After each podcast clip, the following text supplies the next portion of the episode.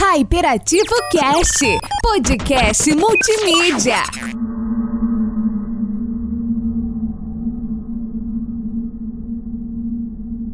Naquela tarde fria de julho, eu caminhava sem rumo nas ruas velhas da cidade de Triunfo. Tinha vindo como uma turista qualquer, num fim de semana de férias, para conhecer aquele lugar tão charmoso a mais de 400 quilômetros do Recife. Estava no sertão, mas um sertão diferente. Nada de paisagens murchas, de arbustos magros e retrocidos ou cactos espinhosos. Lá não sobe a poeira avermelhada de um chão rachado pela crueldade do sol.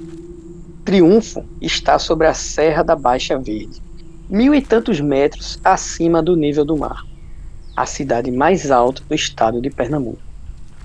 Nela, a umidade contamina de verde a paisagem. No meio da cidade há um açude de águas negras e silenciosas, rodeado pelo casario histórico. Nuvens baixas, às vezes, embaçam o horizonte, fazem ficar gelado o vento que alisa o rosto. Andava nas vielas de pedra irregulares com passos incertos, como disse. E por quê? difícil explicar. Como o que deveria ser um momento de lazer acabou se tornando uma experiência estranha, perturbadora. Melhor contar do princípio. Chegara no dia anterior e estava hospedada numa pousada simples, próxima ao açude. O quarto era em tudo confortável, na sua sobriedade. A cama de solteiro com manta quadriculada, a mesa de cabeceira com Bíblia na gaveta, um abajur discreto, um ventilador que permanecia desligado na noite de termômetro marcando 14 graus. Sob as cobertas quentes, relaxei o corpo fatigado por horas de carro desde a capital. Mas, ao apagar a lâmpada e fechar os olhos, fui tomada por um desconforto sem explicação. Sentia que a solidão do ambiente havia sido violada. Mas alguém estava comigo? Sem me mexer, apurei a vista para vencer a penumbra.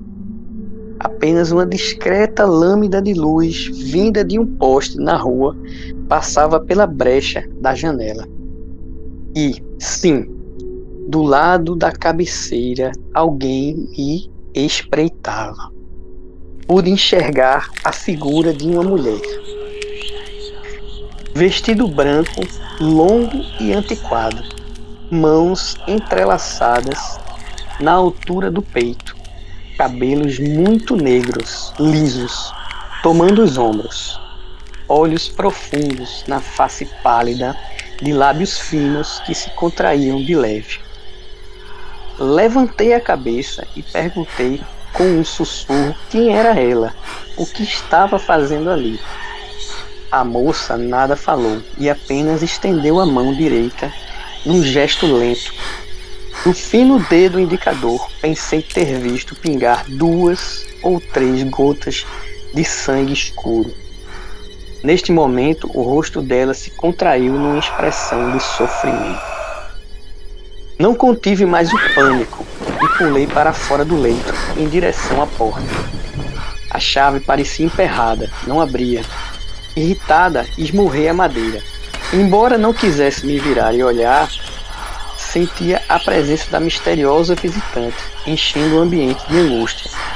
Pedido de socorro mudo ao qual não poderia atender. Como escapar, meu Deus?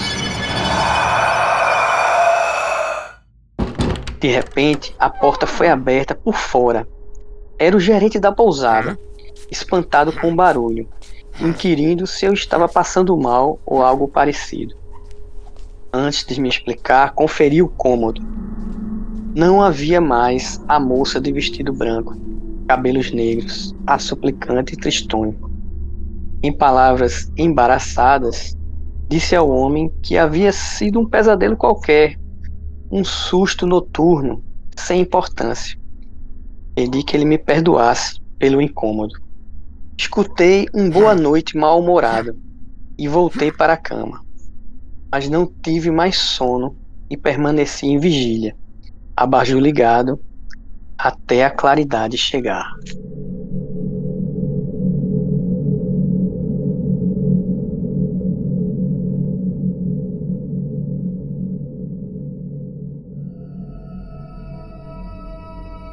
Fala, hypados! Sejam bem-vindos ao Hyperativo Cast especial de Halloween, Leozito. Uh, é isso mesmo, pessoal. Olá, humanos. Muito bom dia, boa tarde, boa noite. E sejam muito bem-vindos a este episódio maravilhoso. Exatamente. Hoje estamos aqui num clima fúnebre, macabro, diria espantoso. Uh, diria estranho. Hoje vai ser uma parada muito diferente, então vai ser muito bacana. Vocês vão ficar muito maravilhosos. Isso mesmo.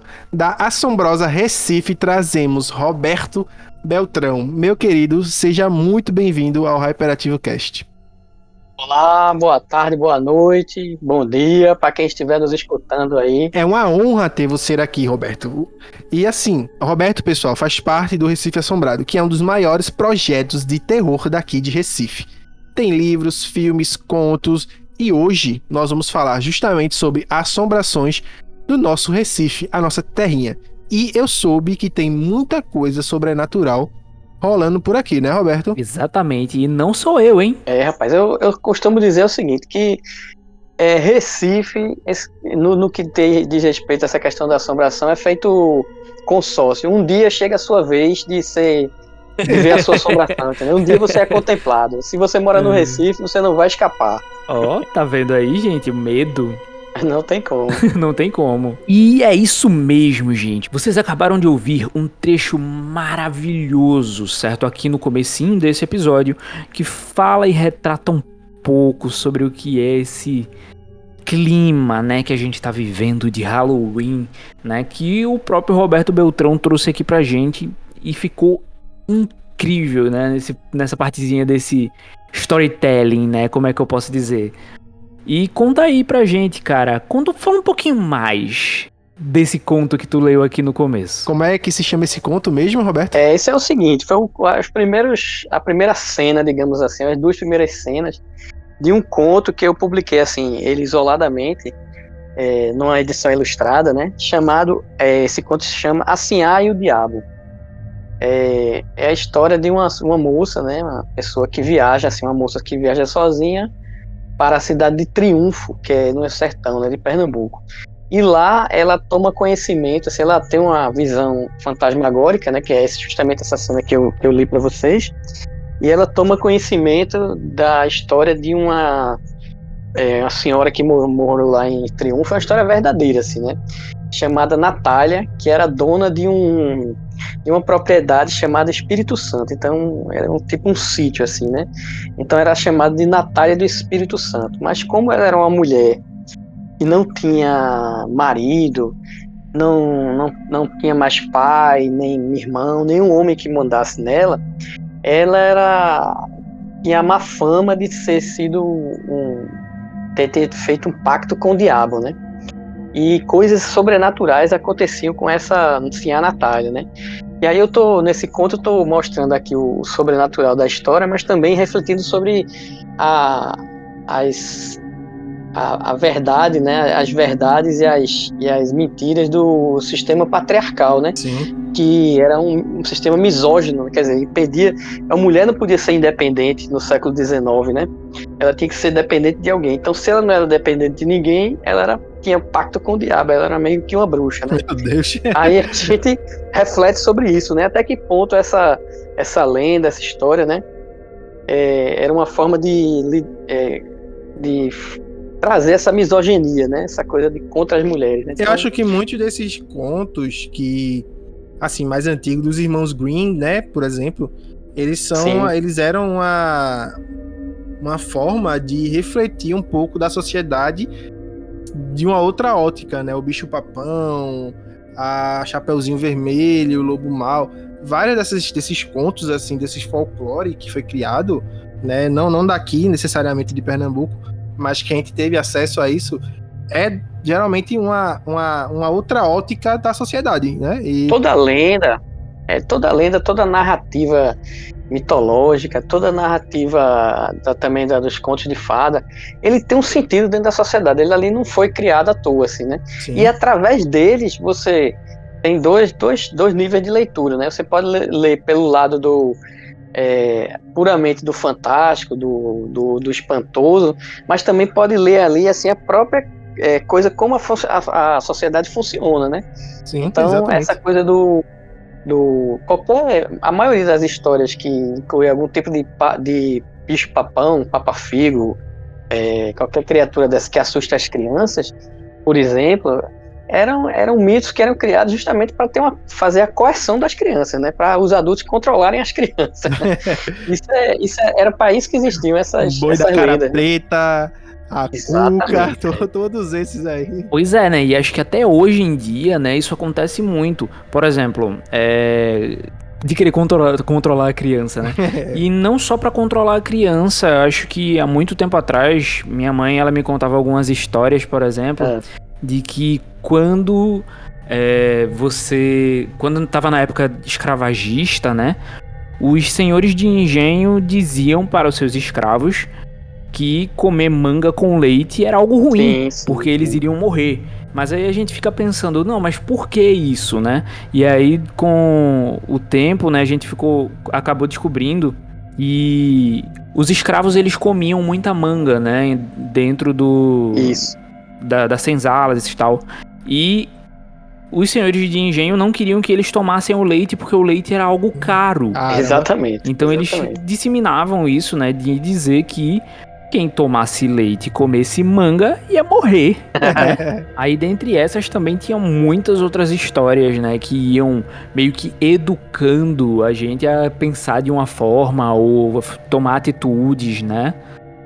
Entendesse? Ou então, por exemplo, quando minha mãe dizia para mim que é, não, não sai no meio da rua, não chega em casa depois das 10, porque senão o homem do saco vai vir e vai te colocar no saco dele vai te levar embora, entende? Então a gente era educado dessa maneira, né? E da infância e subindo também. Por exemplo, minha mãe falava isso pra mim até os 20 anos de idade né, de que eu ia ser levado pelo homem do saco se eu chegasse muito tarde em casa, para que eu chegasse cedo. Tendo, tendo 20, 20 anos, tem que ser um saco bem maior, né, para botar a pessoa dentro. Papai Noel do mal. É. Papai Noel que, que, que se livre, se vire aí para carregar esse saco. Exatamente. Mas assim, o Recife, ele é considerado a maior cidade, a cidade mais assombrada? Como assim? Como, como que é isso? Rapaz, é, todo mundo me pergunta isso, mas é, de, é, a princípio é difícil provar isso, né? Porque o cara vai dizer assim, não, fizeram o censo, né? O IBGE saiu de casa em casa batendo assim para saber, né? Tem assombração aí. A senhora já viu o bicho papão. Mora quem aí? Mora, mora eu, minha mãe, minha tia, não sei o que, meu avô, menino e a assombração, né? É. E a loura do banheiro. Mas por que que a gente diz isso? É porque, é, primeiro assim, tem, um, tem uma obra seminal aí que fala sobre isso, que é o livro Assombrações do Recife Velho, de Gilberto Freire, né? Ele foi escrito em. foi publicado em 1955, é, baseado numa pesquisa do livro foi iniciada na década de 30, mais uhum. ou menos. No tempo que Gilberto Freire era diretor de um jornal, né? E aí ele encomendou um repórter para fazer umas pesquisas sobre as assombrações do Recife, né? E a assombração, durante muito tempo, era matéria de jornal. O pessoal publicava no jornal as histórias. Né? que massa! Era. E... Era aquele, aquela nota de rodapé, em vez de ser novela, a, a galera do sul, do sudeste vendo novela, a gente aqui lendo história de terror, maravilhoso. Então, cara, mas assim, teve uma parte lá no, no sul, no sudeste, que deu muito que falar, isso saiu em muitos jornais, tal, que era o Bebê Diabo. É, essa história né? é conhecida. O filho do diabo que andava pelas ruas. é, a história é conhecida. O bebê diabo, né? O bebê diabo com bolinha. E era, uma, e era uma grande fake news, né? Eu tava lendo até um livro recente. escreveram um livro sobre essa história recentemente. Eu tava lendo isso. Rapaz, mas de fake news aqui, o nosso Brasil temos aí a grávida de Taubaté. Isso. Não tem como argumentar. é. Hoje em dia, é tecnologia com bilhões de câmeras aí. Pois é. E o povo caiu numa fake news então não tem como a gente dizer que não, né? Oxe, de fake, de fake news o Brasil tá cheio. Exatamente. Mas voltando à questão do Recife, é, aí então o Gilberto Freire ele escreveu e, esse livro e no, e no livro que ele conta histórias assim do começo, do final do século XIX até o começo do século XX, tem 37 histórias de assombração. Caramba. Mais de 37 histórias de assombração. É muita coisa. E aí, quando a gente começou esse projeto do Recife Assombrado, né, mais ou menos era a década de 90 que a gente começou as pesquisas e tal, a gente tinha a certeza de que existia muitas outras histórias que Gilberto não tinha registrado, né? E aí começamos a pesquisar, porque eu mesmo era criança na década de 70 e tinha várias histórias de assombração daquela época, tipo a loira do banheiro, que aqui a gente chamava menina do algodão, né?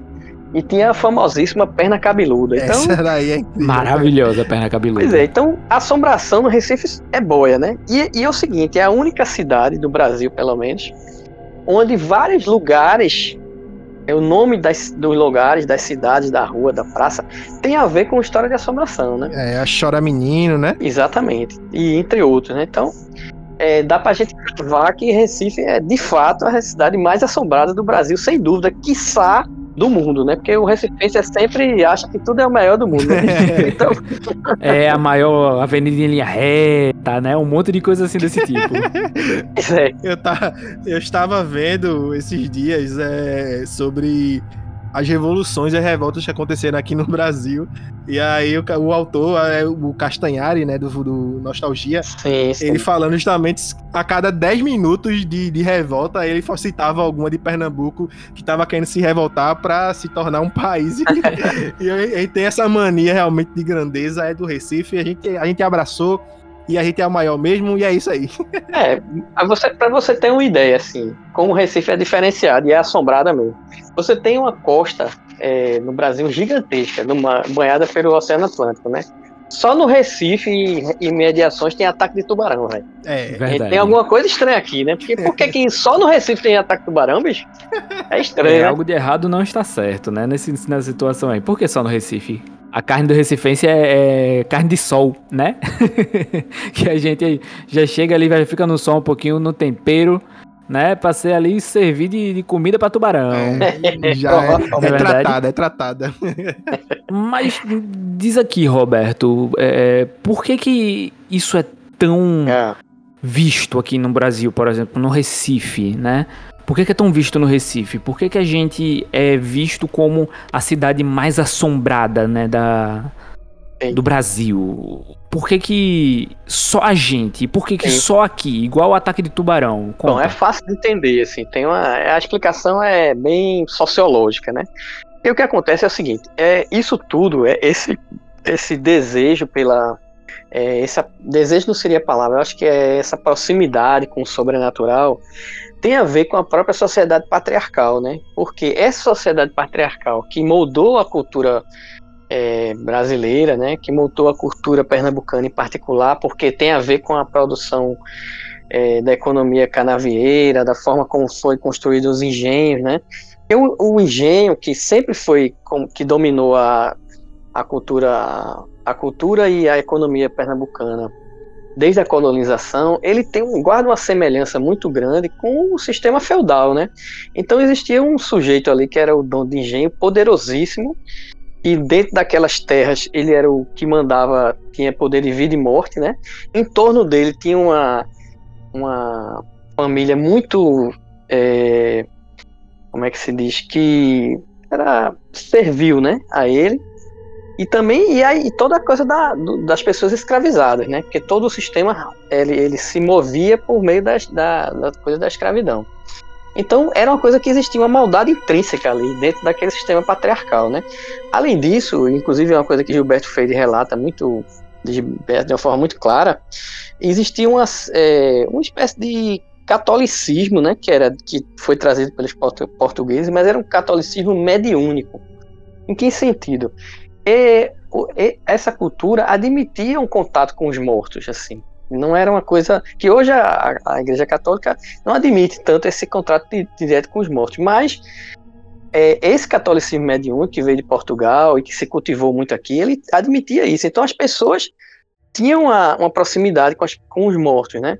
Tanto é que Gilberto fez, na, na, em, até já em Casa Grande Senzala, o livro mais conhecido dele, ele diz isso, que na, dentro das casas grandes existia uma hierarquia, assim, era Deus, os santos, os mortos e depois os vivos, né?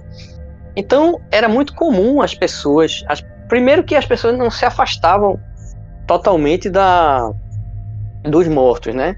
Quando ele, eles faleciam, assim, eles, eles eram é, enterrados perto da, da, Casa Grande. O senhor de engenho, às vezes, na, na capela da Casa Grande, né? Isso era uma coisa muito comum. Então, se era no Recife, ele era enterrado dentro da capela da, da, das igrejas, né? Por causa das, é, das ordens, ordem religiosa e permitir que sejam fossem enterrados dentro das próprias igrejas, né? Então, as pessoas eram, ficavam próximas dos mortos. Isso tanto é verdade que no Recife só veio ter um cemitério assim, de Santa Amaro, ele é da década de 40 do século XIX, né? Então uma briga no Recife para que houvesse um cemitério para as pessoas se apartarem do, dos mortos, né? E eles sempre esses mortos vinham de alguma forma. As pessoas tinham vislumbravam aquelas assombrações, né? Dentro das casas, né? É, eles voltavam em forma de sonho, né? Apareciam nos sonhos, né? Muitas vezes para é, mostrar aquela coisa daquela lenda da, da botija, né? O tesouro escondido. Então, eles faziam é, os, esses mortos, essas aparições de espíritos, eles voltavam para visitar os vivos e dizer onde é que estavam os tesouros escondidos, né? Então tudo isso era, era, era, era o clima, assim, existia uma, esse, esse clima de... Tudo isso contribuía, né, para as histórias, né? É, e aí você, acresce, acrescido a isso, você tem a própria, as outras influências culturais, né? Porque é, a cultura de origem africana também admitia um contato com os mortos, né? Os indígenas também tinham essa coisa dos espíritos, né? E outra coisa, o, para, o, para o colonizador, a floresta, né, a mata, era uma coisa assustadora, né? Nela tinha um espírito, né, que para, para o indígena, por exemplo, era a religião deles, assim, era a crença dele, e aqueles espíritos que os, que os indígenas viam, né, eram assustadores para o colonizador. Então, eles passaram, né, eram demonizados, digamos assim, né, que isso era um traço da, da opressão da própria, da própria colonização, né, você transformar a religião dos outros em demônio, né. Então, por exemplo, hoje em dia, todo mundo no Pernambuco, e aqui no Recife mesmo, tem muito medo da tal comadre fulozinha, né? É um espírito da mata, né? Isso. Ela é um espírito da mata. Exatamente, gente. E comadre Florzinha me dava um medo, vi fio. É, é, é, o assobio, é o assobio da comadre Florzinha. Pois é, né? Tem um, um amigo meu que é casado com Brenda, né? Uma Filó e Brenda, vou falar aqui o nome deles, que eles provavelmente vão ouvir. Que eles gostam muito dessas histórias de terror.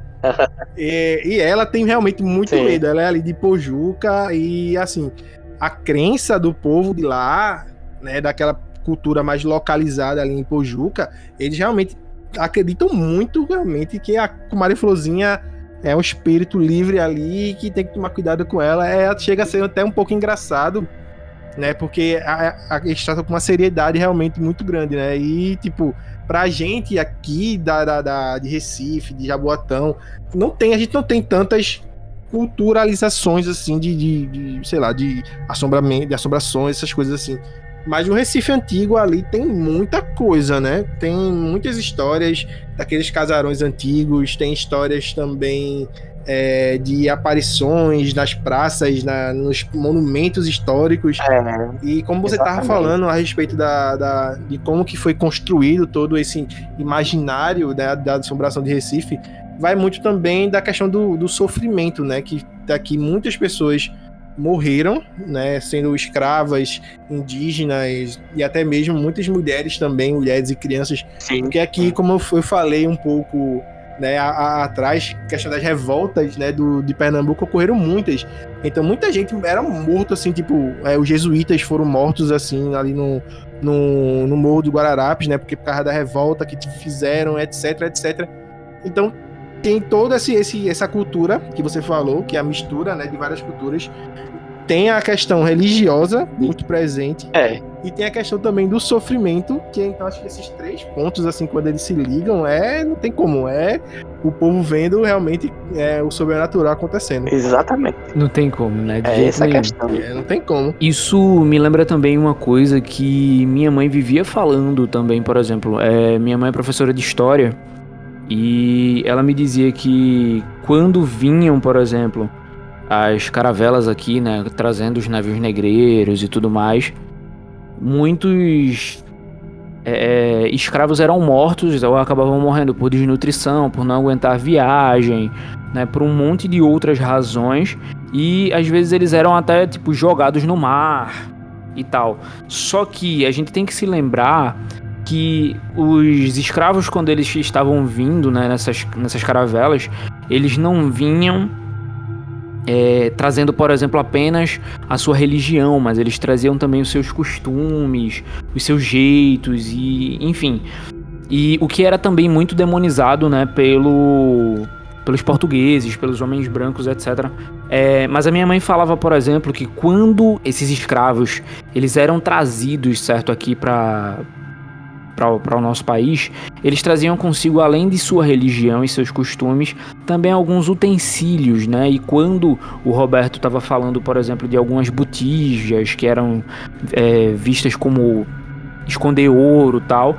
Eu lembrei que tinham é, algumas botijas dessas que eram trazidos da, do, dos, pra, dos países escravizados, que a galera dizia que era para se conter as almas daqueles que morreram durante a viagem, durante o percurso, e era aquilo que tornava também os é, os escravos tão fortes, né? Porque dizia-se, né, existia-se a cultura de que cada um daqueles escravos que morria, é, eles eram mantidos dentro daquela, as almas deles eram mantidas dentro daquelas botijas e tornava cada um dos outros mais fortes, né? Tanto que quando um senhor de engenho ou algum outro dono de, de escravos ele queria é, desmoralizar ou tirar uma possível revolta, alguma coisa, ele quebrava os utensílios da terra natal da, da, dos escravos, né? Eu acho que é, tem que ter muito cuidado com isso, né? Porque, assim, essa é uma visão, assim, de que as pessoas escravizadas traziam algumas dessas, dessas mandingas, é um, passa muito pelo um certo visão colonialista, preconceituosa, né? Porque, como eu disse, a religião dos outros é demonizada, né? Para eles, eu acho que essa, essa não era não era uma coisa assustadora ou com essa intenção, né? Era na verdade, entendeu? Assim, era, era são, eram são coisas é, são coisas assombradas, assim, são coisas que para o colonizador português ele demonizava porque ele não entendia né? E até hoje, né? Você vê que até hoje o pessoal da religião afro sofre preconceito porque se tem essa visão demonizada da religião dele, né?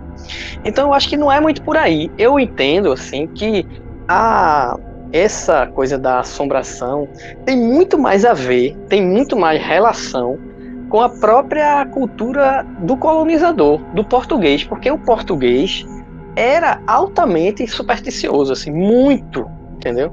Ele traz, é, é, existia no, no, na cultura europeia um sentido de magia, existia uma, uma mágica é, é colocada assim dentro daquela cultura. Então, muitas dessas coisas foram para os próprios portugueses que trouxeram, sabe? É, é, toda essa coisa da crença dos fantasmas mesmo, fantasma como a gente entende, isso é uma coisa que veio da Europa, assim, não é uma coisa muito. A, a cultura, a cultura afro é, trata de outra maneira, de outra maneira, é, é outra natureza. Então, é, e tanto isso tanto é verdade que eu pesquisei muito a, o imaginário português, tem muitos pontos de contato, né? E a gente não sabe disso, a gente imagina que a Inglaterra ou é, a Escócia é um lugar muito assombrado, mais assombrado da Europa, mas não. Existem muitas histórias de assombração em Portugal. Portugal é um lugar altamente cheio de histórias de assombração e de lendas, né? Como as moiras, né? A, a moura assombrada, é, pontes onde o diabo passa. Então, tem livros, tem vários livros que eu tenho de, é, da cultura portuguesa que mostram isso, entendeu? E até porque é aquela época é, do descobrimento era a, a época do desconhecido, né? Então, os povos Sim, acreditavam ainda que a, a, a Terra era plana, se chegasse na borda, você caía é. com um barco, ia pro infinito. É, e até, tipo, nos mapas, né, que a galera ia fazer, eles desenhavam várias criaturas, né, vários monstros. Isso. O monstros, é. Monstros, e, e a, né? a, a, visão do colonizador. Quando o cara chega aqui, o, os, os jesuítas, né, chegam aqui, eles veem a, que, os, que os índios contam as histórias, né, para eles aquilo era a religião deles, assim, era as criaturas que eles viam, né? fantásticas e tal, era a religião deles. E aí eles entendiam aquilo como demônio, né? Demonizavam aquela coisa, mas na verdade não era assim, não era demônio, era, a cultura deles, assim, assim como o grego acreditava em deuses, o, o indígena tinha sua própria cultura, teogonia e tal, né? E aí eu acho que é diferente. Essa coisa da assombração do Recife, eu acho uma, uma. Né, essa é uma visão muito minha, assim, mas eu acho que muita gente concorda.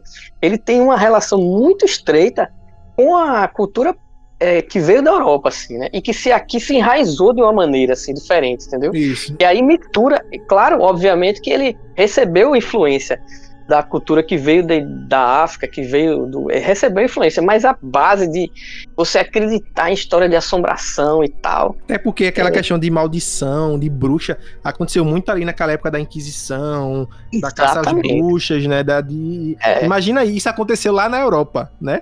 Então, assim, é. aquela questão de caça-bruxa, de, de, demonização de outras é, religiões pagãs. Então, imagina você chegar aqui, você encontrar um povo é, que é completamente ligado à natureza, a natureza é completamente desconhecida e o povo já tem todo esse imaginário. Então, tipo, para essas histórias saírem assim e virarem realidade para eles, é uma questão de pulo. Exatamente. Não, não precisa de nada. Então, eu acho que é por aí, entendeu? Mas que isso faz parte da nossa cultura a, a crença nas assombrações, assim, né, nos malassombros, é isso aí, não, não, não há dúvida que isso existe, né? Inclusive, tem um, um, historiador pernambucano chamado Pereira da Costa, né? Cara que da virada do século XIX para o XX, assim, ele fez várias obras assim sobre isso e tem um, ele, ele, escreveu um, um era dicionário pernambucano, assim, de termos que só se usava em Pernambuco, é, né? Pernambuquês. E ele, e ele escreve uma palavra lá que agora está em desuso, mas que se usava muito, que era assim, malassombramento. Isso, né? em desuso? Como assim? Até hoje meu sogro fala assim, tipo, ô, você é um mal assombrado. É, malassombramento, malassombro, né? Então isso é coisa muito pernambucana, né, eu acho. Engraçado, velho. E assim, é, e aqui, como a gente tava falando antes, existem vários cantos, né, que inclusive alguns deles estão relatados ali no livro de Gilbert Freire que você citou. É. Que são as localizações assombradas aqui do Recife. Eu vou falar algumas aqui, mas existem várias, né? Que é uma delas é a Cruz do Patrão, que fica ali no cais, né? Isso. A Praça Chora Menino. É. A Casa da Cultura, por incrível que pareça. É. E o Teatro de Santa Isabel, né? Que são, assim, esses locais mais conhecidos. Eu sei que tem vários outros. Você considera conhecer todos. ou quase todos. Rapaz, Mano, mas assim, tipo, a Casa da Cultura ainda é um local muito assombrado, tá? Você vai lá, você vê um monte de gente feia, um monte de coisa. Então é complicado. é, ali é, eu não conheço todos, não, porque não, é como eu digo, não dá pra você conhecer todos os lugares do Recife assombrado do Recife, não, porque tem muito, velho. E cada vez eu descubro mais, assim. Caramba. Mais de 20 anos de pesquisa. Teve o pessoal da Várzea, fez uma pesquisa sobre as assombrações da Várzea, do bairro da Várzea. Meu irmão, aquela história assustadora, assim, né, do, do bairro da Várzea, assim. Eu não, eu não tinha tanto conhecimento sobre isso, por exemplo. Né? Incrível, hein? Mas, mas tem várias, assim, né? A Cruz do Patrão é o lugar supostamente mais assombrado do Recife, né? Porque ele é um monumento, o monumento mais antigo que se tem conhecimento na cidade ele já existia antes dos holandeses invadirem Pernambuco, né? Foi construído lá no, no, no porto do Recife porque ele servia de baliza para os, os navios, né? Quando o navio chegava, apontava lá no, no horizonte, ele se balizava por aquilo para atracar no porto, aquela, aquela, porque não tinha, não tinha prédio, não tinha nada, ele via só aquela coluna que tinha 8 metros, tem 8 metros, né? E ela é uma coluna assim redonda, né, cilíndrica e tem um cruz na ponta. E por que que ali é tão assustador? Porque diziam, né, que primeiro que ele ficava essa, essa esse monumento ficava num istmo, né, que era um espaçozinho de terra bem fininho que, que ligava Recife a Olinda, no tempo que não tinha tantas avenidas e não tinha complexo Salgadinho, nada disso, tudo era aterro, era o único caminho, né, que se tinha de Recife para Olinda. E era um lugar muito ermo, né? Muito escuro, porque de um lado estava o rio Beberibe, do outro lado estava o mar, e era um negócio mega assustador, assim, né? E aí existia a crença de que lá é, se enterravam pessoas escravizadas que vinham nos navios, né? Embora que isso nunca tenha sido comprovado do ponto de vista arqueológico. Mas existia essa crença, ainda existia até. Falavam também que as pessoas eram chicoteadas lá também, os escravos, né? É, eu acho que isso eu não sei, porque assim, ali não era um pelourinho, assim, nesse lugar de castigo. Uhum. Talvez fossem eventualmente, assim, porque como ali era um lugar de chegada, de porto, pode ser, né? É, ali também, né, eu acredito que ele possa ter sido um lugar de, de compra e venda, né? Até porque, tipo, como ele era uma parte costeira, né? Era onde os senhores de escravos eles vinham para poder comprar sua, ter suas novas aquisições, né? Isso, é, comprar novos escravos, escravas, enfim. É, isso aí não, não, não, as crônicas não são tão claras sobre isso exatamente, mas é, se falava muito assim de, de, dos corpos, né? Inclusive é, é, navegantes, assim, é, exploradores relatavam isso, assim, que viam esses corpos lá. E também, assim, lá era um lugar que já mais no avançado dos séculos se usava para fazer é, executar pena capital de militares, assim. Então o cara era posto no paredão, era naquele lugar, assim, né? É, o cara era contra, era como é que se diz, né? É, era arcabuzado, né? Chegava um pessoal, um pelotão de fuzilamento, fuzilava ele ali. Né? Então isso aí tinha, né? Então no imaginário da cidade era muito forte essa ideia, né, de que ali era um lugar meio amaldiçoado e tal, um lugar meio sinistro. E se via, e dizia que sempre se passava por lá à noite, se via vultos, né, escuros, ouvia-se gemidos, arrastar de corrente, né, justamente de todos esses sofrimentos, né. Diziam Meu que era muito comum assim, ali o pessoal costumava é tomar banho, né, no rio. E era muito comum o afogamento naquele lugar, assim, as pessoas se afogarem naquele trecho. Eu, inclusive, ah, encontrei, encontrei é, é, matéria de jornal dizendo, ó, afogou-se perto da cruz do patrão. era uma referência muito comum, assim, né? Então, se tornou um lugar, é, um lugar mega assombrado, assim, né? Tanto é que ele é a marca do, do nosso projeto, o Recife Assombrado, é, a, é a, o topo da cruz do patrão, né? Então, é um lugar que realmente por exemplo, o é, Carneiro Vilela, que foi um escritor pernambucano, né? É, um dos livros dele se chama O Esqueleto, que ele tem uma pegada assim meio de terror, né? E ele tem uma cena que o cara encontra a noiva morta dele, já morta, né? A, fantasma da, da, noiva, na cruz do patrão. Né? Assim, ele, dentro do imaginário da cidade do século XIX, começo do século XX, era um lugar mega assustador, assim, um, um lugar sinistro, né? E realmente, assim, quem já foi lá, hoje não tá fácil de ir, né? Porque faz parte da área do porto, então não é muito fácil você ir para patrão hoje, infelizmente mas você sente um, um, um, uma coisa forte, assim, sabe? Uma, uma energia pesada. pesada. Isso, é, é uma coisa verdadeira. e o, a, a Praça Chora Menino é uma, uma lenda de que.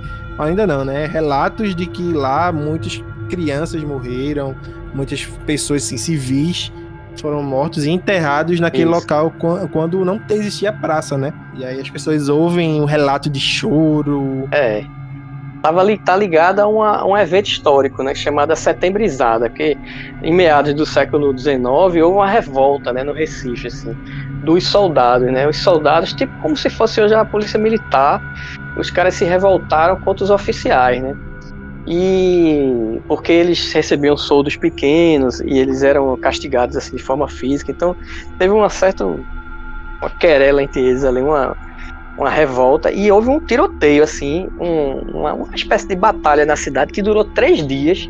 E segundo esse Pereira da Costa, que é o historiador, é, pelo menos 300 pessoas foram mortas. Isso foi traumático para a cidade, assim, né? Porque, e aquele lugar, que é, que é a, a Chora Menina hoje em dia, ele era, um, na verdade, um lugar meio deserto, assim, onde ocorreram, supostamente ocorreu uma batalha, uma das batalhas ali, né? E aí morreram quem estava na frente, né? A tal da bala perdida. Morreu mulheres e crianças, né? E aí o pessoal Sim. começou a ouvir, como era um lugar de charco, né? Tinha um nomezinho, era o sítio do Moldengo, aquele lugar lá. Aí era um lugar de charco, assim, lugar meio, meio pantanoso, assim, digamos assim, né?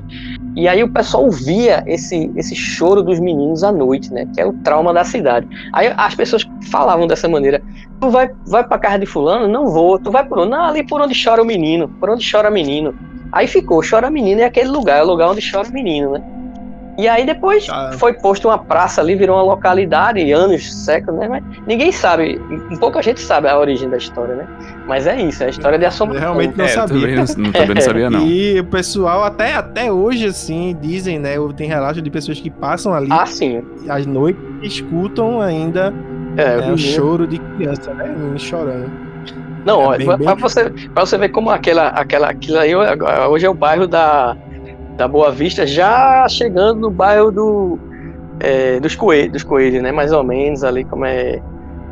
Naquela, aquilo é o bairro da Boa Vista, assim, bem tradicional, né? Aí recentemente, no Recife, saiu até no, nas mídias aí, e tinha um prédio ali bem perto da Praça Chora Menina, onde se viu o fantasma de uma menina balançando numa rede. Véio. Caramba! Eu tô, tô arrepiado. a, menina, a menina ficava balançando na rede e, e, na, e no apartamento não tinha nenhuma menina. Olha, quando, é. olha, quando envolve, eu tô vendo um filme de.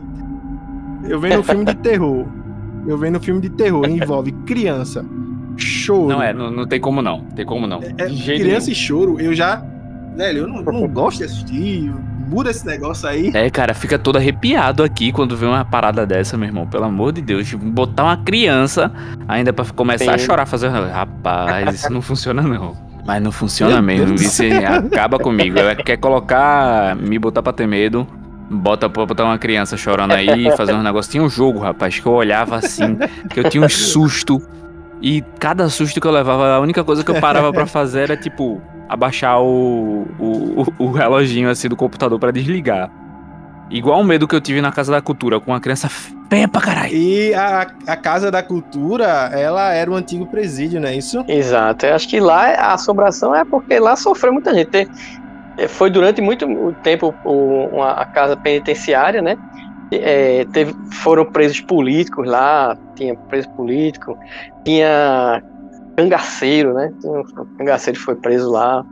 E ali eu acho que é, é só por esse motivo, assim, de ser um lugar cheio de sofrimento, né? Já, já, já você já entende que ali é uma, um lugar assombrado. Que realmente. E é um lugar que, como tem muitas escadas, aquelas celas, né, que foram transformadas em lojinhas, mas é. É um negócio meio sinistro mesmo, assim. Eu acho que de noite ali é de... se conta que tem muita assombração ali de noite. Não é fácil. Deve ser.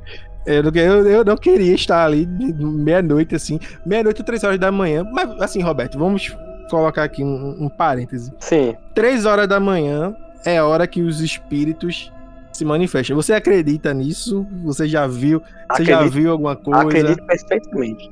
Porque toda vez que eu acordo no meio da noite é três da manhã. é. é eu não posso falar, não, que os espíritos estão O meu não é um espírito, não. O meu é o meu filho pequeno mesmo que acorda de madrugada. É, o verdadeiro chora menino. Mas assim, é impossível, velho. Toda hora, três horas da manhã, realmente. Eu acho que o diabo olha assim e diz assim: hum, não estão fazendo nada, vamos acordar todo mundo. É. Pega ele e os capetinhas dele lá, vamos acordar a galera. Toca o despertador. Mas me diz aí, Roberto, o que é que tu acha, cara, que realmente, tipo, o que é que, que, é que acontece entre três horas da manhã? Diz aí. É. Porque a gente acorda três horas da manhã, assim, completamente desperto, é, né? Eu queria acordar de 9 horas para ir trabalhar, como eu acordo de 3 horas da manhã. Eu acredito muito nisso. Que é incrível a energia que a pessoa tem de madrugada. Mas você chegou a ver alguma coisa assim, alguma assombração? Você já presenciou algum desses fenômenos que você é, coloca nos seus contos, nesses relatos? Bom, teve uma, uma situação que aconteceu comigo que foi a seguinte, quando eu é, trabalhava, cheguei a trabalhar em Caruaru, né?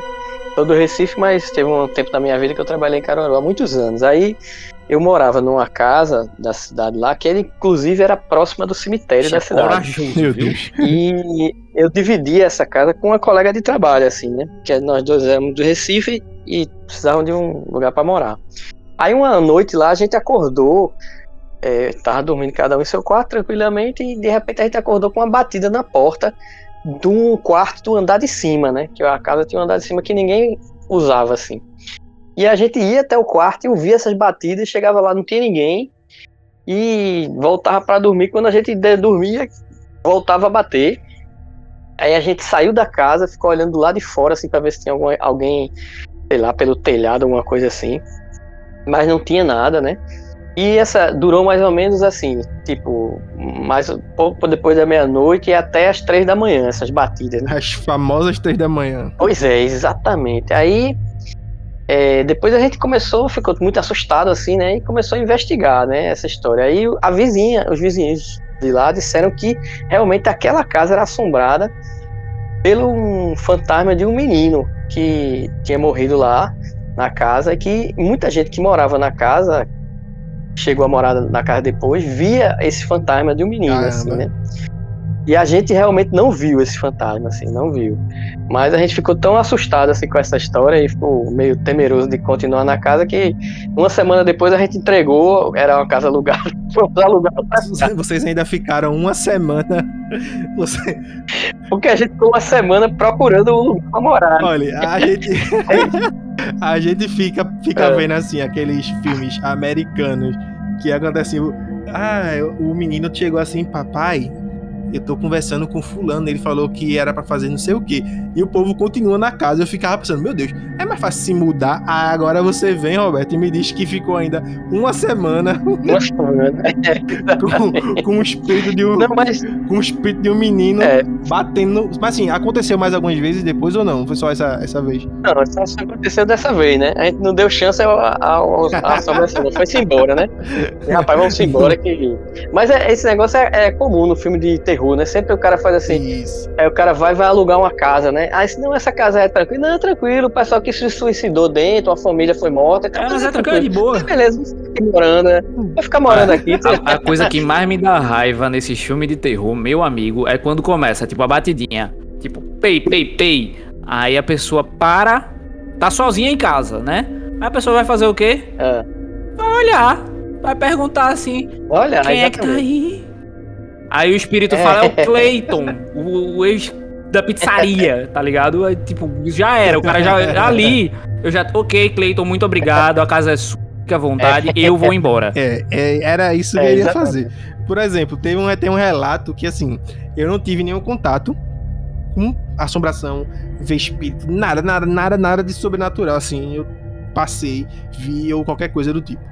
Eu acho que o que mais aconteceu comigo é que a, a minha esposa, por exemplo, ela quando dorme, ela às vezes acorda no meio, no limiar entre o sono e a realidade.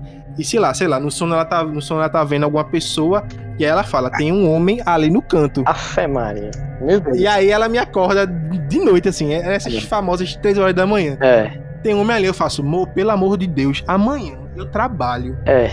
Deixa o homem aí, eu quero dormir. Ou então chama é. ele para dormir também aqui no canto, né? Tem um é. espaço é, da cama, a cama é grande. Ó, me deite aí. Eu só quero dormir para acordar tranquilo amanhã. É isso, esse é meu relato, pessoal. E a minha participação nesse episódio se encerra Cara, eu tenho, é, eu tenho um, alguns, né, assim, coisas que já aconteceram na, na minha vida, mas eu acho que um cabe falar aqui que era é, quando eu tava viajando, né, a trabalho, é, na, de madrugada eu tava indo de Recife também pra Caruaru, ó. Já falamos de Caruaru duas vezes aqui. Ó, ó, será ó. que será que Caruaru é algum polo aí, Roberto? Provavelmente. É, eu acho que tem alguma coisa ali, né? E no meio da no meio da, da pista, né? Eu tava vindo eu e o motorista, certo? A gente é, foi uma uma combizinha dessa rangenta que anda na base movida a ódio. mas de madrugada tava todo mundo. Ódio diesel, ódio diesel. É, ódio diesel. Tava todo mundo do que foi trabalhar junto com a gente nesse evento, na parte de trás da Kombi, todo mundo dormindo, né? E tava vindo eu e o motorista, eu conversando com o motorista, né? É. Pra que o motorista não dormisse, né? Aí a gente Você tava vindo conversando. então o papo que rolava. Oxe, imagina, velho. Aí, cara, a gente começou na vindo, andando tal, conversando tranquilamente, ninguém com sono. É, eu tinha dormido é, algumas horas antes lá do, do negócio, eu tava dormindo. Então não tava com sono, tava tranquilo, tinha tomado café. E a gente conversando, olhando pra frente, pra pista, do nada. Sabe aquele tipo, a, o raio que pega a luz da, do farol da Kombi? A, ela vai até uma distância, né? Sim. De qualquer carro do nada entra neste campo de visão, certo? Uma mulher totalmente de branco, Cara. entendeu? Com os braços abertos, assim, como se estivesse esperando, tipo, como se fosse Abraçar, não, alguém querendo se, se, suicidar. É, não, eu quero, tipo, quero morrer, entende? Então eu abro os braços assim, espero a morte vir. Bem na frente do carro, do, da Kombi. O motorista virou a Kombi de um jeito, tentando fazer alguma coisa tal. Sim. Foi aquele alvoroço nego que tava dormindo, sonhando com a Barbie, virando de cabeça para baixo dentro do negócio, as, as bolsa que a gente tava, todo mundo, enfim, foi aquele aquele alvoroço dentro do coisa e a gente chega, cantou pneu, parou o, a Kombi no meio da pista para poder olhar, para poder ver o que, é que era aquilo, dar prestar alguma coisa para mulher, não sei. Quando a gente desceu do, do carro assim, abriu a porta rápido, desceu do carro, olhou para trás, Nada. Nada. Nada. Nada. Me diga uma coisa, esse esse local, qual foi assim o trecho que aconteceu isso? Cara, da, da viagem. Foi, foi uma, uma reta, era uma reta, entende? Então, tipo, não tinha mato do lado, não tinha nada, era só a pista, entende? Sim, sim. E, e do, não tinha onde a pessoa se esconder. Não tinha onde se esconder, entende? É porque tem muitos relatos de, dessa aparição que você falou é, na justamente nesse caminho de Recife Caruaru, na, na Serra das Russas, né? Nas Serras das Russas falam muito dessa, dessa história, né? De uma mulher que aparece na Serra das Russas. Exatamente como você descreveu. E isso, é, essa história me impressionou tanto, assim, né? Que eu já tinha escutado uma história semelhante. E eu tenho um livro que eu escrevi no, em 2013 e ele foi relançado. A segunda edição saiu agora, né? É, pela editora Bagaço, né? Que elas relançaram agora o livro, uma segunda edição. E nesse livro, isso é um livro de contos, né? De contos de, de assombração. Aí tem um, um, um, dos contos que é relacionado com essa história aí que você contou. Que a pessoa vê uma assombração na Serra das Russas de uma mulher. E, inclusive, esse, ele chama, o conto chama a, a Curva das Cruzes, porque lá tem muito aquelas cruzezinhas que marcam o lugar de acidentes, né? Aquela galera que, que morreu, né, em acidente pois é, eles botam as cruzes, né? E aquilo ali é um costume português, veja, veja, em Portugal chamam isso de alminhas, lá nas, nas estradas de Portugal, ou então em qualquer lugar onde que a pessoa é, sofreu uma morte violenta, era costume na Europa, assim, né, na Europa Ibérica, colocar essa cruz, porque eles diziam o seguinte, que a pessoa não sabia que tinha morrido, fica ali é, rondando aquele local, e era o perigo de o diabo vir roubar aquela alma, entendeu? Aí ele botava uma cruz lá para ajudar aquela alma a se encaminhar. Aí isso, esse costume veio para o Brasil, né? Então é, você vê em muitas estradas assim, tem aquelas cruzinhas, né, que indicam o lugar de um acidente violento. E aí eu, eu, escrevi um conto assim que relaciona essas duas coisas, né? da mulher, né? Da mulher assombrada que aparece assim e tal. E justamente nesse trecho. Mas assim, esse, esses relatos, eles é, têm algum, algum significado, alguma história por trás disso, ou somente a aparição mesmo, e ninguém sabe mais ou menos o que é o que aconteceu? Eu acho que tem a ver, isso aí tem relação justamente com a. Porque a estrada é um lugar de passagem, né? Então, é, por ali passam muitas pessoas e passam as emoções também, né? Que as pessoas que estão em trânsito ali trazem as suas emoções, né? Isso já é, na minha visão, assim, um catalisador de, de coisas estranhas que podem acontecer nessa coisa da, da estrada. Tanto é que esse, a, a questão de relatos eh, assombrados em estradas é uma coisa muito comum no mundo todo, assim. Né? Sempre se fala disso, assim. Então, dá é, ocorrências na, na Coreia, nos Estados Unidos, todo mundo vê alguma coisa nas estradas, né? E tem, tem a ver com a questão da, da dos acidentes, né? Porque a, a, a, eu acredito que aquela energia assim dos acidentes muito violentos impreg, ficam impregnadas naqueles lugares assim, né? As pessoas que são mais sensíveis Sim. podem passar lá e sentir aquela. Então, outro relato interessante que aconteceu, é uma história verdadeira também. Meu pai, né? Ele é, durante muito tempo ele era professor universitário e ia, ia constantemente a Caruaru ensinar numa faculdade lá. E ele conta, né? Ele contava e uma vez ele vinha à noite, voltando de Caruaru para o Recife, e de repente, assim, alguma, uma, como se alguém se jogasse na frente do carro, sabe? E, e bateu no vidro do carro assim, ele tomou aquele susto, freou, de repente os colegas vinham com o carro com ele também, exatamente o que você falou. Tá e é, se assustaram e ele parou de repente assim, bateu no vidro do carro e sumiu. não era uma mulher, assim, era um homem, né? Mas uhum. eu acho que tem a ver com isso, assim, sabe? Essa... Eu tô todo arrepiado, bicho. É, no, na, lá no nosso podcast, né? No podcast do Recife Assombrado, tem um episódio todinho sobre assombrações nas estradas. Vocês podem conferir lá. Olha só, não, link não, aqui na descrição, viu, desse episódio aí que vocês estão. Vamos mandar, vamos mandar. Que o Roberto acabou de falar. Tem um link aqui na descrição desse episódio, viu? Não... Acabou esse episódio do hype. Corre direto lá pra ouvir esse, ok? Isso. Mas sim, é, voltando, voltando aqui, é, aproveitando, é, é Roberto, para te fazer uma pergunta. Sim. Se aqui no Recife a gente tem várias dessas informações, né, várias dessas histórias de assombração de tudo, no interior tem alguma coisa? Porque a gente falou, por exemplo, indo para Caruaru, né? Mas é Bom Jardim, ali por aqueles lados, Sanharó, tem alguma coisa não? Bom Jardim, Sanharó especificamente eu não sei, assim, é, deve ter, entendeu? Mas assim, uhum. existe história de assombração no interior, o quê? Meu amigo, pense.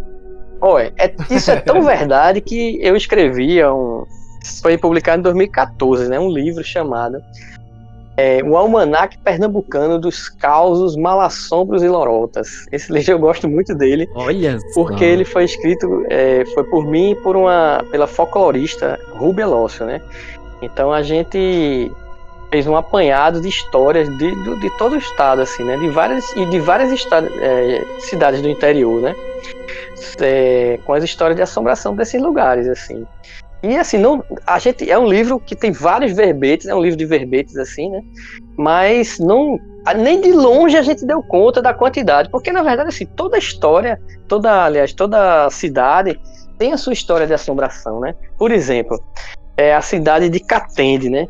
Tem uma, tem uma lenda lá que virou até é, brincadeira de carnaval, né? Que lá diziam o seguinte: como tinha a usina Catende, ficava mais ou menos perto do centro da cidade, Dizia que quando o pessoal da usina, os operários, né, saíam lá da usina à noite, eles se, de, se encontravam com uma figura que era assim, uma moça muito bonita e que andava sempre, apesar de ser à noite, ela andava com uma sombrinha. Era a mulher da sombrinha, né? E os cabas se encantavam por aquela mulher, não sei o que, achava interessante, tal, tal, tal. E ela atraía os caras para o cemitério da cidade. Quando chegava lá, ela se transformava numa caveira. e aí, é, Ih, é, rapaz. E aí a, essa virou depois um bloco de carnaval, a mulher da sombrinha, né? Por exemplo, essa é uma das assombrações. Gente, em Caruaru tinha outra mulher famosa, né? Que pegava carona nos carros, que era a Galega da Cadiza.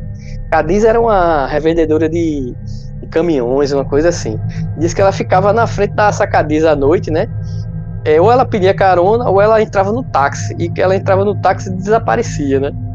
É, no interior tem várias histórias, por exemplo, no Rio São Francisco tem uma assombração famosa que é a, o caboclo d'água ou o nego d'água, né, que seria uma espécie de homem-peixe, né?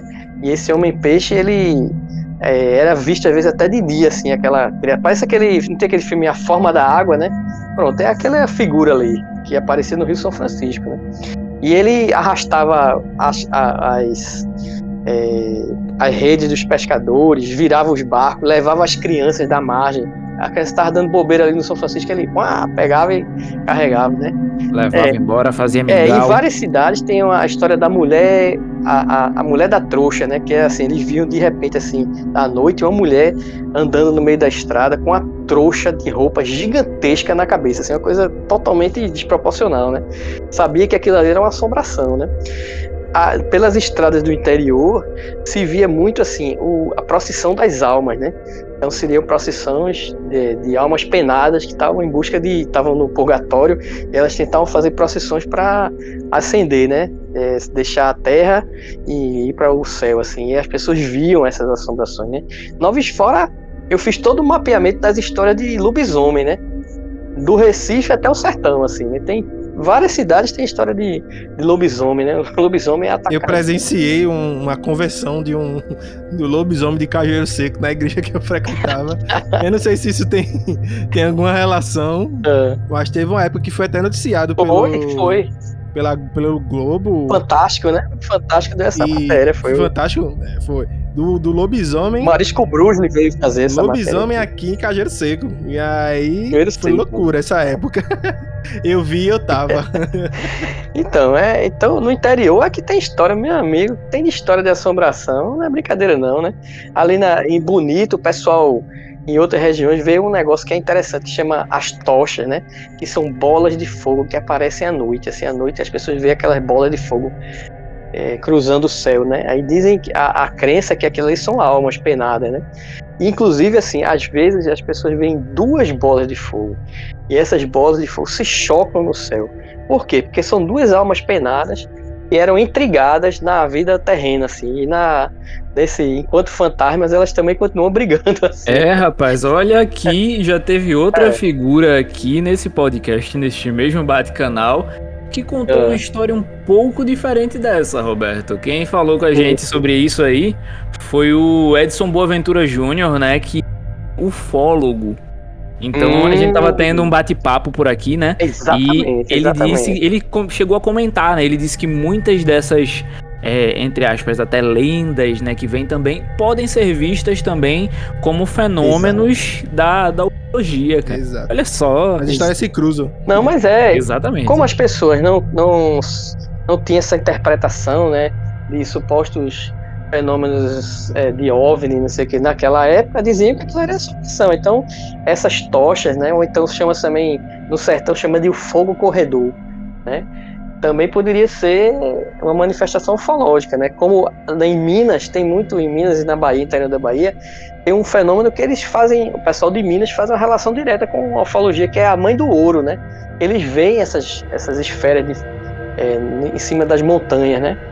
E então o pessoal lá que, que eu conheço uma galera lá de, de Minas que fala muito isso, assim, que a mãe do ouro, na verdade, é uma manifestação ufológica e tal.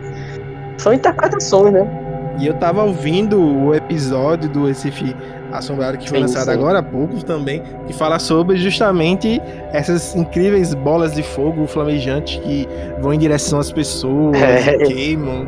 Eu achei muito interessante também. Vamos deixar aqui linkado também, Leozito, para todo mundo que quiser ouvir aí. O episódio tá maravilhoso. Com certeza. E assim, a gente tá aqui falando do tempo inteiro que vocês gravaram vários episódios, que tem vários relatos mas como que é feito assim essa, essa procura, essa busca, esse estudo que vocês é, fizeram desde, a, desde a, dos anos 90 até hoje em dia, assim, como é que começou o, o Recife Assombrado? Como é que foi essa ideia?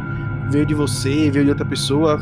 Explica um pouquinho pra gente agora, falando do projeto. Pronto, começou como uma, quase uma brincadeira, assim, né? Porque eu já tinha muito interesse, assim, por, por história de assombração, sempre gostei muito de literatura fantástica, li muito livro de horror, não sei o que, tinha, gostava disso.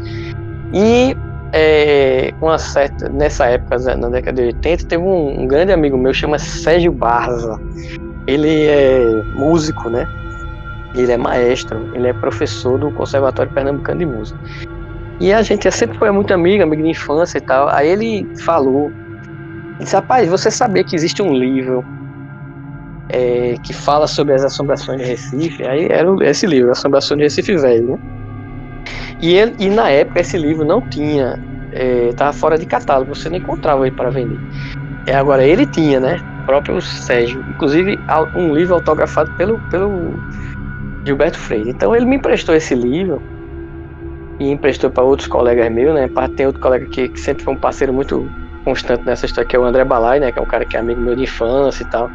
E a gente também gostava dessas histórias. Então a gente começou a ler sobre isso, né? Sobre esse livro e procurar outras fontes e tal. E a gente cresceu na gente o desejo de fazer um projeto de alguma forma que revivesse, porque naquela época, naqueles anos 90, as pessoas não lembravam mais dessas histórias.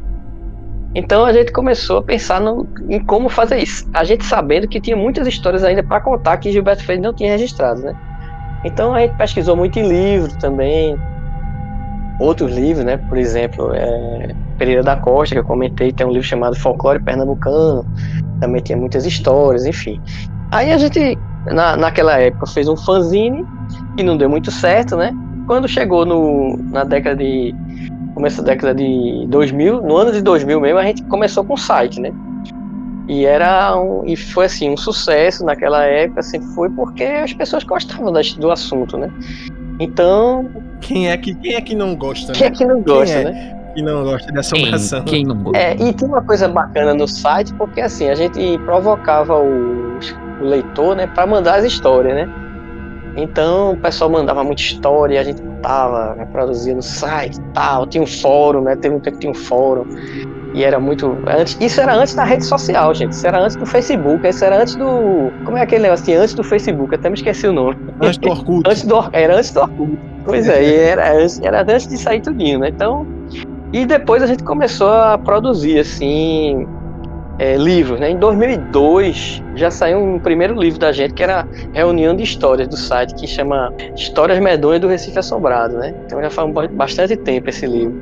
E de lá para cá a gente fez vários, eu fiz vários livros, né? Escrevi vários livros com essa pegada de contos, de relatos, de, de pesquisa folclórica, entendeu? Era tudo isso aí, né? E até, até que chegou no, é, há uns anos aí o pessoal é, produtores de cinema nos convidaram para fazer o roteiro, ajudar no roteiro de um filme, né? Olha, foi o filme, massa. É, o filme Recife Assombrado, né? Que é, foi, foi exibido no cinema em 2019 e agora eu acho que ele está disponível na plataforma Now e também passa no Canal Brasil. E ele fala sobre e o que, Roberto? Qual, fala, quais histórias do Recife é um, Assombrado tinha lá? É um, é um filme de terror, né? É um filme de terror que tem uma, uma amarração, uma, uma história assim, mais ou menos assim, é a história de um, de um irmão que há muito tempo está afastado do Recife e, e, informam a ele que o, o, irmão mais novo dele desapareceu e ele volta para o Recife para procurar esse irmão. E aqui ele descobre que o cara estava envolvido com as assombrações. Então aparecem as, algumas assombrações tipo Boca de Ouro né que era uma assombração muito antiga da cidade. A Galega de Santo Amaro aparece no filme sabe então, e, e, aparece a cruz do patrão, tem uma hora que é, uma cena lá é, é, na cruz do patrão. É uma história misteriosa, né? Um pouco com aquele slasher também, tem, tem uma cena de assassinato também, né? É um filme de terror mesmo, assim, né? Não é brincadeira não. É, que se passa todo no Recife, né? Então os cenários são é, as praças do Recife, o Recife antigo, o mercado de São José aparece no filme. Então é um filme sobre isso, assim. Retrata um pouquinho da, da, do clima gótico, né? Que a cidade é, é, Esse Recife é uma espécie de Gotham City dos pobres, assim. Exatamente. É, e, é, e fala das assombrações também. Então é. é esse, o diretor é o Adriano Portela. Né? Massa, cara, que massa. Muito bom poder ver isso também, né? Super me interessei sobre o, sobre o filme e vai ser o próximo filme que eu vou assistir com, com minha esposa. Ouviu, esposa? Ouviremos juntos. Já, já, já separa aí pra, pra entrar naquela lista de filmes de terror pra assistir juntinho com, com seu parceiro, com sua parceira, né? Uma pipoquinha de noite, de preferência. De noite. Ainda bem que não estamos gravando de noite. Está começando a ficar de noite, estou ficando preocupado. Tô começando a ficar com medo. Estamos por isso estamos quase encerrando o episódio. Já aconteceu diversas coisas aqui sobrenaturais. Exatamente, gente. hum. Mas assim, pra gente poder finalizar, Roberto, é, existe algum alguns projetos que vocês vão lançar no futuro? Eu sei que vocês têm podcast, vocês têm um Instagram que vocês é. É, deixam também alguns contos, alguns trechos desses contos. Ótimo. Tem um site também, que a gente vai deixar tudo aqui na, na descrição do episódio. Mas assim, existe, existe alguma coisa assim vindo por aí pelo horizonte de, de sei lá, um audiobook, um audiodrama? O que será que tá vindo aí? A gente.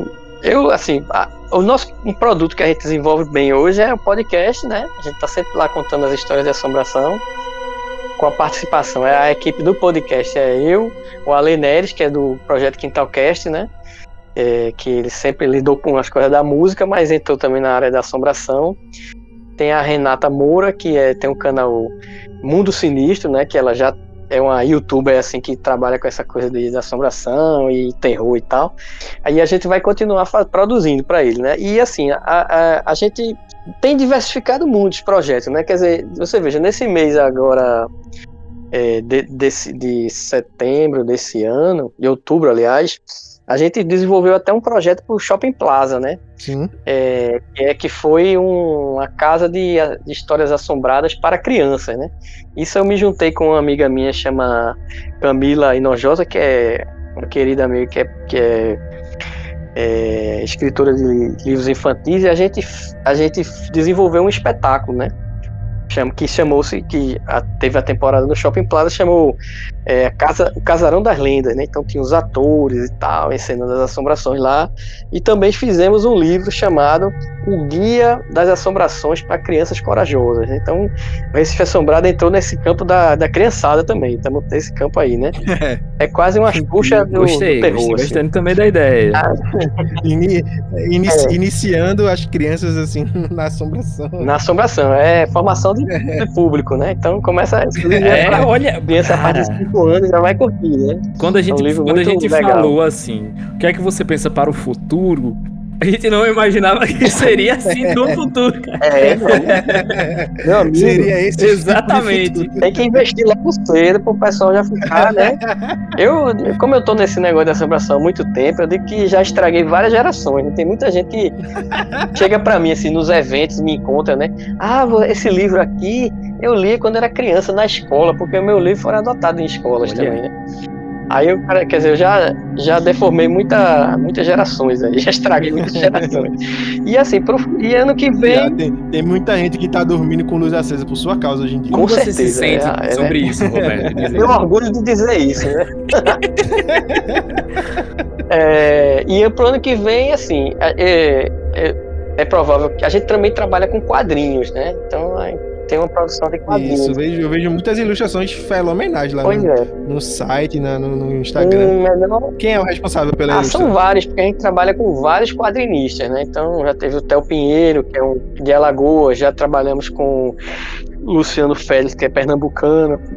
É, temos um trabalho. Ah, então vou mandar uma, uma saudação para todos. É todos os quadrinistas aí, ilustradores que participaram do projeto. Exato. Vocês são sensacionais, fenomenais mesmo. São muito fera, gente. Então, tem um, tem um, um, parceiro mais constante que tem comigo atualmente, que é o Kiko Garcia, né? Que é um quadrinista de São Paulo, assim. Então nós fizemos, eu fiz com ele, e ainda foi lançado esse ano, um livro chamado Assombra Contos, que é um livro ilustrado, né? Que não é exatamente um quadrinhos, mas ele está no meio caminho entre um livro mesmo e o quadrinhos, assim. Então é um livro bem ilustrado.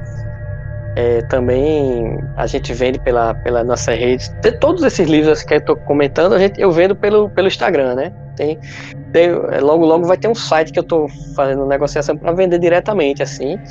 Mas, é, por enquanto, eu estou vendo, vendo pelo Instagram. E ano que vem, eu acho que tudo indica que eu devo lançar mais um livro de, de contos de horror, né? É, que, eu tô, que eu tô finalizando e tal. Então acho que meados do ano que vem deve sair esse livro aí. Já tem, tem, tem algum spoiler que você pode deixar aqui pra galera? É, o nome do livro provavelmente, provavelmente será é, A Geografia dos Lugares Insanos. E é Caramba! uma ideia assim, né? De contar histórias de lugares imaginários, mas que levam as pessoas à loucura, assim, né? É sempre baseado em histórias verdadeiras, mas não digo exatamente o local, não porque senão a galera do lugar vai ficar com raiva de mim.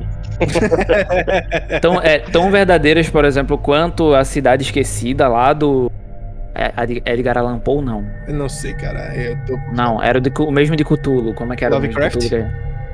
Lovecraft, é. é. Lovecraft, Lovecraft. Ah, exatamente, assim. Uma coisa mais nesse campo aí, né? Porque eu não trabalho muito com esse. Eu gosto muito de Lovecraft, né? Mas eu não trabalho muito com esse horror hum. cósmico, assim. Eu, eu, eu, meu campo é mais o folk horror, né? O horror folclórico, alguma coisa por aí, assim, né? Que pega o imaginário popular e trabalha com ele, assim. que eu acho que é o pior tipo de horror mesmo, é o que você tá naquela, no convívio ali, no cotidiano. É, exatamente. É passar na frente do casarão ali antigo, do, do Recife Antigo, e um vulto lhe puxar pra dentro da da, do casarão. Isso aí pra mim é pior do que um, um ser de outro cosmo, de outro planeta. Ah, é, é realmente. é como eu falo, o pior, o pior trailer que eu já vi de um filme, e que o filme nem é tão horrível quanto, foi quando lançaram aquele Atividade Paranormal. Sim, sim. Eu me caguei. Foi o primeiro trailer que eu assisti, que eu fiquei com medo do trailer. É. o filme em si não é tão assombroso assim, assim, mas se você for ver na época que foi lançar o trailer, eu me cagar de medo de ver aquele trailer. É. Então, assim, a história do cotidiano para mim acho que é bem mais puxada do que qualquer outra. É verdade. Quando tá próximo de você, né, é mais assustador, né? Com certeza. uma assombração que, que pode ser sua vizinha ou então pode morar dentro da sua casa é, é terrível, né? É assustador demais. Eu tenho certeza que a Dona Gorete é uma, é uma assombração. Dona Gorete, quem é a Dona Gorete? Siga para a luz. É, é a minha vizinha. Dona Gorete, siga para a luz.